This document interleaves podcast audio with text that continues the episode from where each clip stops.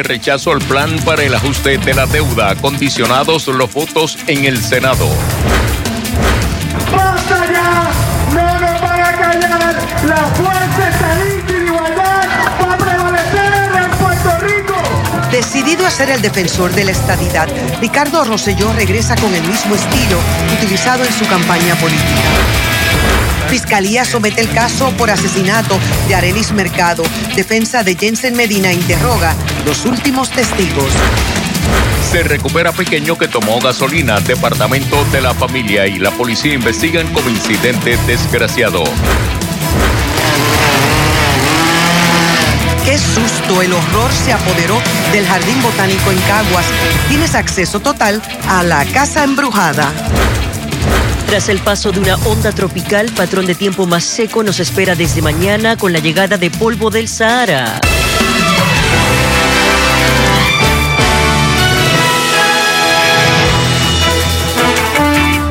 Buenas tardes, bienvenidos a Telenoticias 5 PM. El plan para el ajuste de la deuda aún no tiene los votos necesarios para ser aprobado en el Senado. Son tres las enmiendas que se requieren para su aprobación. Esta tarde la Junta de Supervisión Fiscal hizo presión para lograr la aprobación del proyecto. Aseguran que no van, que no dar paso a la medida es dejar a Puerto Rico en la quiebra. José Esteves, Marjorie Ramírez y Silvia Gómez trabajan esta cobertura en equipo. José, ¿hasta cuándo es el plazo que ha dado la Junta? Bueno, la Junta le está dando un periodo hasta mañana viernes a las 2 de la tarde a la legislatura para que se apruebe este proyecto o de lo contrario le estará solicitando al tribunal que posponga la confirmación del mismo, esto según la carta enviada por la Junta de Supervisión Fiscal, con las consecuencias que esto pudiera tener, dice la carta como que el país permanezca en la bancarrota, eh, no habrá seguridad para las pensiones y de igual forma extendería eh, la vigencia, el periodo de vida de esta Junta de Supervisión eh, Fiscal. Lo cierto es que al momento no hay los votos eh, en el Partido Popular, en el Partido Nuevo Progresista, solamente uno de los diez integrantes de la delegación en estos momentos ahora mismo estaría votando por ese proyecto y en el Partido Popular se dice que hay cinco de los doce integrantes de esa delegación que no estarían respaldando el proyecto tal y como está. Con nosotros se encuentra el expresidente del Senado, Tomás Rivera Chat, para reaccionar. Eh, primero que nada, la, la carta esta, la misiva enviada por la Junta, ¿cómo usted la interpreta? Bueno, la carta que envía la Junta es otra amenaza más de las que nos tiene acostumbrado al pueblo puertorriqueño desde que llegaron. Natalia Yaresco, a sazón de 650 mil dólares al año, lleva en Puerto Rico ya casi cinco años queriéndole quitar el bono de Navidad a los puertorriqueños, los convenios a los trabajadores, la seguridad en el empleo a los empleados privados, eh, los fondos de educación especial de la policía, de los maestros y de todos los sectores importantes de la población. Eh, han estado eh, insistentemente haciendo amenazas, poniendo fechas límite, horas límite, y ellos no han cumplido con ninguna. De hecho, en sus propios planes fiscales lo han tenido que enmendar seis veces porque eh, han demostrado que no tienen la capacidad ni la pericia para tener números concretos y exactos. Así que eso es lo primero. Lo segundo, no tienen los votos, así que, eh, y la Cámara creo que no va a sesionar hasta el martes. Hoy no se va a atender este asunto, no se va a votar sobre, sobre el proyecto, de el informe de conferencia del proyecto de la Cámara 1003, así que eh, sobre la amenaza que hace la Junta, pues es inconsecuente para nosotros. Esta mañana hubo una reunión en Fortaleza de la delegación senatorial del PNP con el gobernador Pedro Pierluisi y se acordaron unos lenguajes, unas enmiendas que de ser eh, aprobadas eventualmente pudiera mover a la delegación del PNP a votar a favor. Y, y yo quiero aprovechar porque sobre esa pregunta que tú me haces, José. Aquí eh, nos están hablando de que el recorte de la deuda es lo principal. Bueno, eso es importante, pero hay otras cosas que son igual o más importantes que esa. Si a usted le dijeran que a cambio de perdonarle la hipoteca de su casa, usted sacrificaría un hijo y usted lo acepta, bueno, pues hay, habrá quizás alguien que, que haga eso. Pero aquí no se trata de eso. Entonces quieren un lenguaje los miembros de la Junta para que le confiemos a ellos, alegando que no quieren recortar pensiones, pero el lenguaje que decía que si recortaban una sola, la ley quedaba sin vigor, a ese no lo quieren. Eliminan ese lenguaje porque quieren cortar pensiones, no tan solo a los que están fuera, sino a los trabajadores que hoy día están aportándole al gobierno de Puerto Rico y que eventualmente van a aspirar a tener una jubilación, principalmente a los maestros, a, quienes le dan el golpe más, más fuerte. Así que, José, eh, yo no confío en la Junta y nunca lo he hecho. Si ellos que no amenacen, si ellos dicen que tienen el poder que tienen, pues que, que tiren para adelante, que lo hagan de una vez y que no, no amenacen más.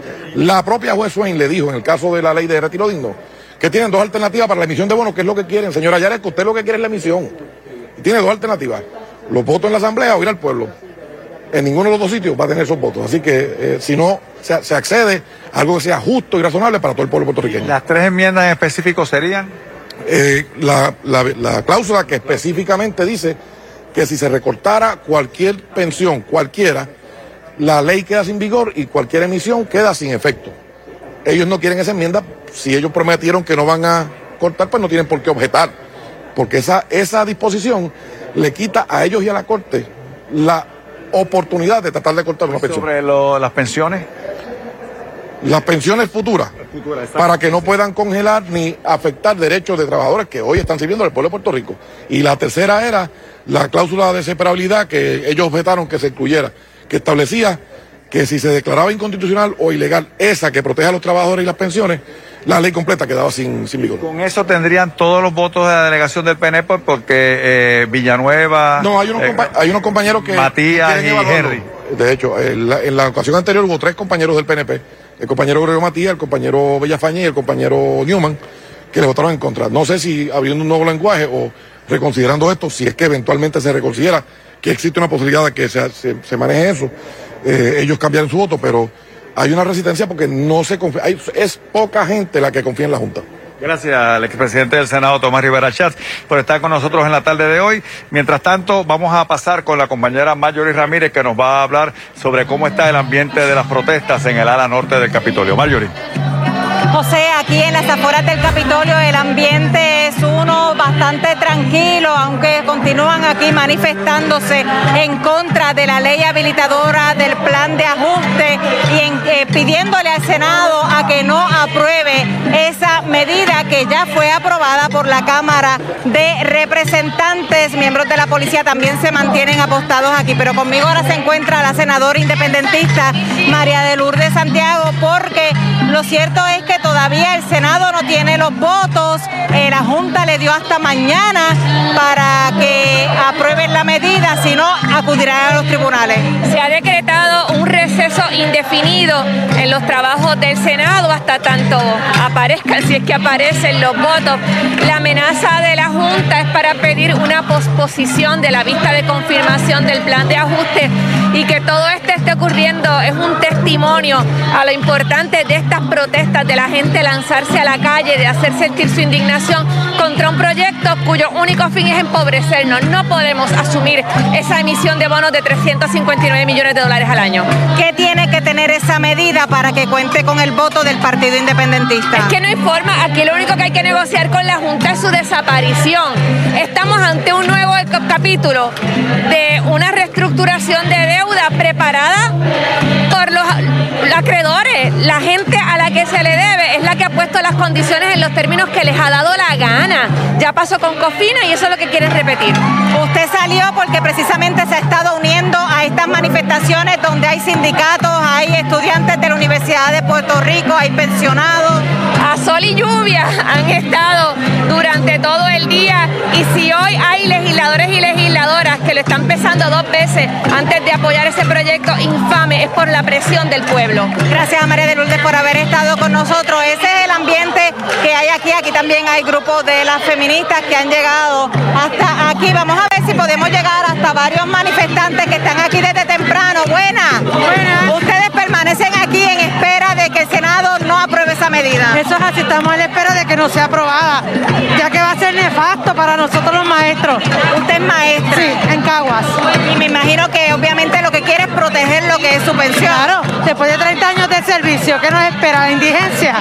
Tenemos que luchar por lo que queremos. ¿Cuál es el nombre de usted? Ileana Morales. Muchísimas gracias. Bueno, ese es el ambiente que hay aquí en el área del Capitolio, pero ante esto el gobernador relación al plazo que dio la Junta de Supervisión Fiscal y con eso vamos a con la compañera Charito Fraticelli. Marjorie, amigos televidentes, bajo la premisa de que hay que dejar atrás la quiebra, el gobernador Pedro Pierluisi expresó esta tarde e hizo un llamado a la legislatura a que lleguen a un consenso en el lenguaje, en las enmiendas que estaría llevando este proyecto y en cuanto a los votos para la aprobación del mismo y a la Junta que se allane a los resultados. Pero vamos a escuchar las expresiones del primer ejecutivo. La Junta, por un lado, tiene que ser razonable, porque la democracia funciona a base de los votos. Y hay que respetar a los legisladores y las legisladoras.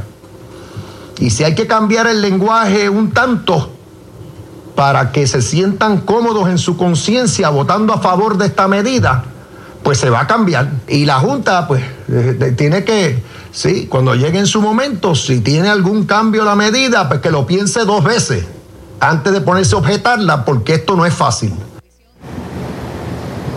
Las declaraciones de Pierluisi se produjeron aquí en el cuartel general de la policía cuando se presentó el Centro de Operaciones de Órdenes de Protección, cuya misión será centralizar las y también estructurar el procesamiento de órdenes de protección para una mayor efectividad de las mismas y también para la protección de las víctimas. Pero tendremos más detalles de esta y informaciones relacionadas en nuestra edición de las 10 de Telenoticias. Desde Alto Rey les informó Charito Fraticelli. Gracias, Charo. Y la aprobación del proyecto de la Cámara 1003 sería el principio del fin de la Universidad de Puerto Rico. Según la Asociación Puertorriqueña de Profesores Universitarios y la Hermandad de Empleados Exentos No Docentes, Silvia Gómez nos presenta el reportaje.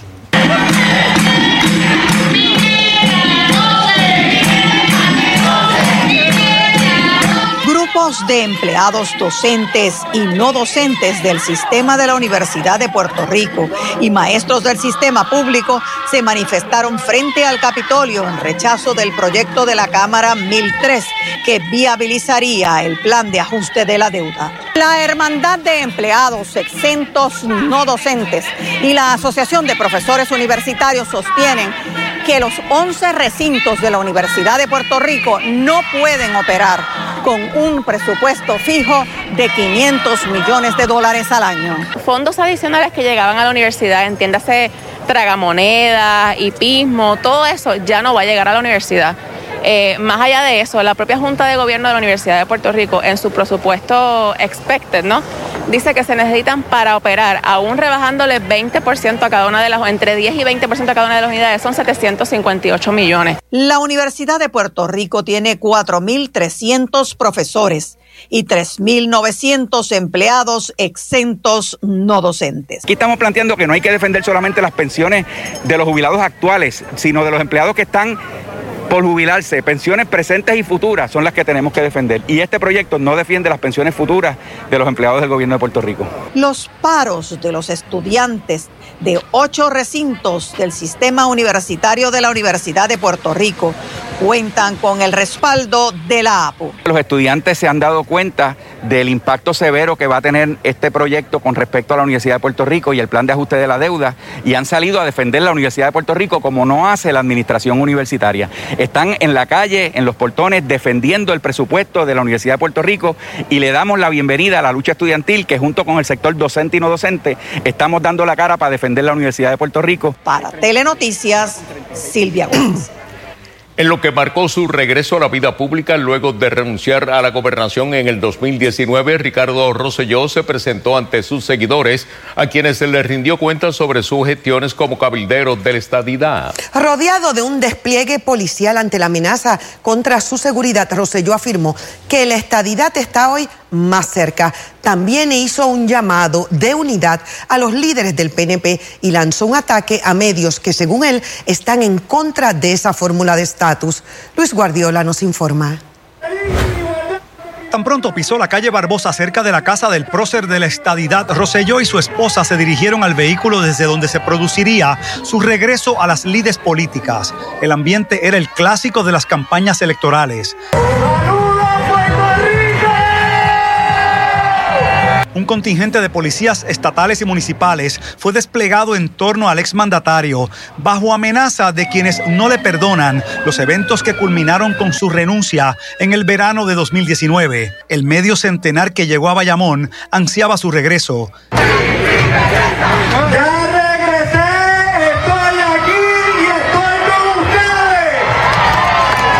En su mensaje, Rosselló se refirió a la súbita cancelación de su comparecencia ante la Cámara de Representantes para interrogarlo sobre sus gestiones como delegado congresional por la estadidad. Esto no es para silenciarme a mí, es para silenciarlo a ustedes.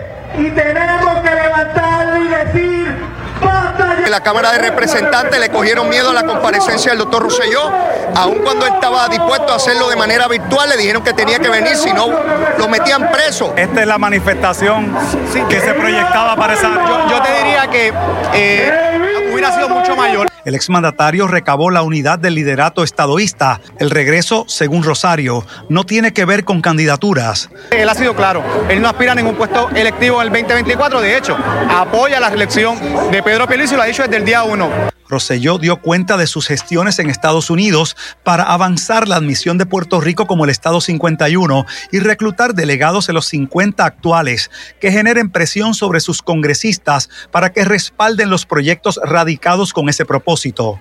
Sostuvo que en el esfuerzo futuro por la estadidad utilizarán las redes sociales y los medios. medio que es directamente antiestadista.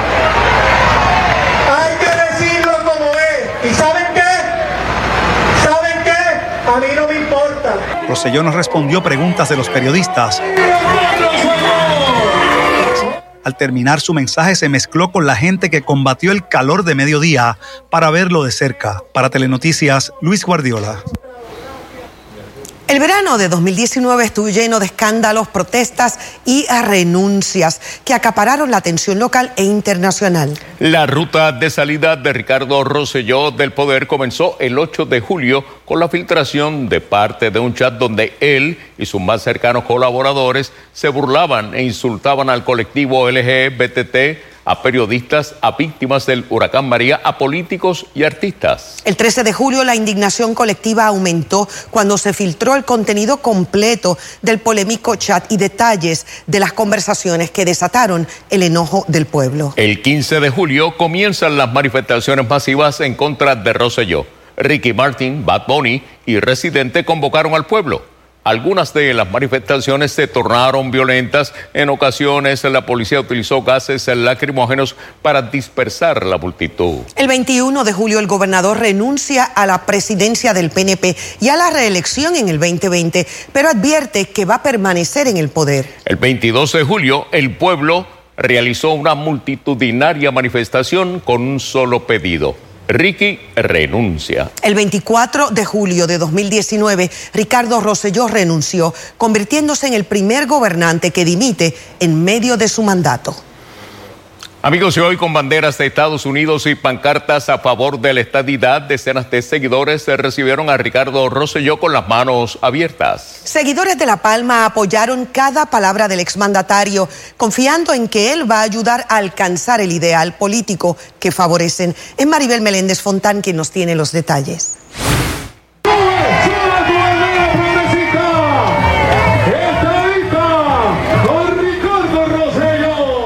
Rosellistas y estadistas acudieron al encuentro con el exgobernador Ricardo Rosselló. motivación a, lo- a la base del partido para la consecución del ideal. Yo creo que él ha pasado por mucho y el pueblo lo edificó a través del voto. Vallas de seguridad y un contingente policíaco delimitaban el área para los seguidores que esperaban frente a la Casa Barbosa. Con pancartas alusivas a la estadidad, expresaban total apoyo al regreso de Rosselló. no cobra y está haciendo gestiones y entonces este tatito tiene unos cabilderos que están obstruyendo la estadidad y lo que hacen este la comisionada también con proyectos encaminados a eso. Ellos están pagados por fondos públicos, ellos fueron designados por fondos de la Cámara, porque los interpelen a ellos. Traté de hacer lo mejor posible por el país. Todos cometemos errores en la vida. Y de alguna manera u otra, el que juzga también va a ser juzgado. Creo que él está haciendo su trabajo. Todo eso que él ha hecho allá como delegado congresional, ya lo iba a decir en el día de hoy, allá en las cámaras. Pero co- cogieron la jubilada a los populares. El perímetro de vigilancia se extendió hacia uno de los extremos de la calle, donde una manifestante enmascarada como cerdo protestaba en contra de Rosselló. Necio, bruto, cerdo, puerco. Y queremos que te vaya, no te queremos aquí. Cerca del mediodía y bajo un sol candente, el grupo de simpatizantes escuchó atento el mensaje que ofreció el delegado estadista. La viuda del exgobernador Luis Aferré estuvo en tarima y selló con un efusivo abrazo su apoyo a Rosselló. Y doña Tioti de Jesús se unió al mensaje de unidad que hizo Ricardo Rosselló y se expresó complacida con la labor que realizan los delegados congresionales. Más unidos y el trabajo que se haga, que se haga bien. En cuanto a la estrategia que él ha presentado para poder presionar a los congresistas, ¿le parece que es una, eh, una línea, una dirección acertada? Yo creo que es acertada y es, es muy parecida con lo que Luis hacía. Para Telenoticias, Maribel Meléndez Fontán. Y hoy te preguntamos, ¿estás de acuerdo con la visita de Ricardo Rosselló a la isla? 41% opinó que sí, 59% opinó que no. Para más noticias, recuerda que puedes acceder telemundopr.com. Amigos, en otras informaciones de la Fiscalía de Fajardo sometió hoy su caso de asesinato en primer grado y violaciones a la ley de armas contra Jensen Medina Cardona tras la presentación de su último testigo de cargo. Por su parte, la defensa presentó varios testigos en el proceso que, aunque está en su etapa final, no terminará hasta que el Tribunal Supremo resuelva un asunto que tiene ante su consideración. Y Betsosa resume lo acontecido hoy en la sala. El gerente de financiamiento de Benítez Autogroup compareció hoy al tribunal tras ausentarse ayer. Rafael Bernal Martínez, último testigo de la fiscalía, identificó al acusado en sala tras declarar que evaluó la orden de compra del vehículo Dodge Ram Turbo Diesel que adquirió Jensen Medina Cardona en el concesionario de Humacao. En ninguna de las 15 páginas que tiene ese documento surge que usted haya tenido contacto con el comprador. No, yo no, no, no, no. tuve contacto con el, con el comprador.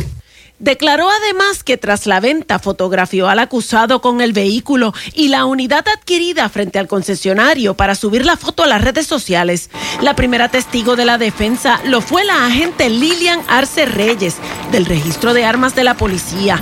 La testigo fue quien a petición de un agente de homicidios obtuvo la información del acusado en el sistema de la policía. El nombre del ciudadano, excepto el seguro social completo, si los últimos cuatro dígitos que identifica, provee también el número de licencia. Si la persona tiene eh, armas de fuego, provee la descripción de las armas de fuego. El segundo testigo de la defensa lo fue el agente de homicidios Jorge Encarnación Lanzó, a quien se le encomendó buscar el perfil del ciudadano de Jensen Medina Cardona y la información sobre la tablilla de su vehículo.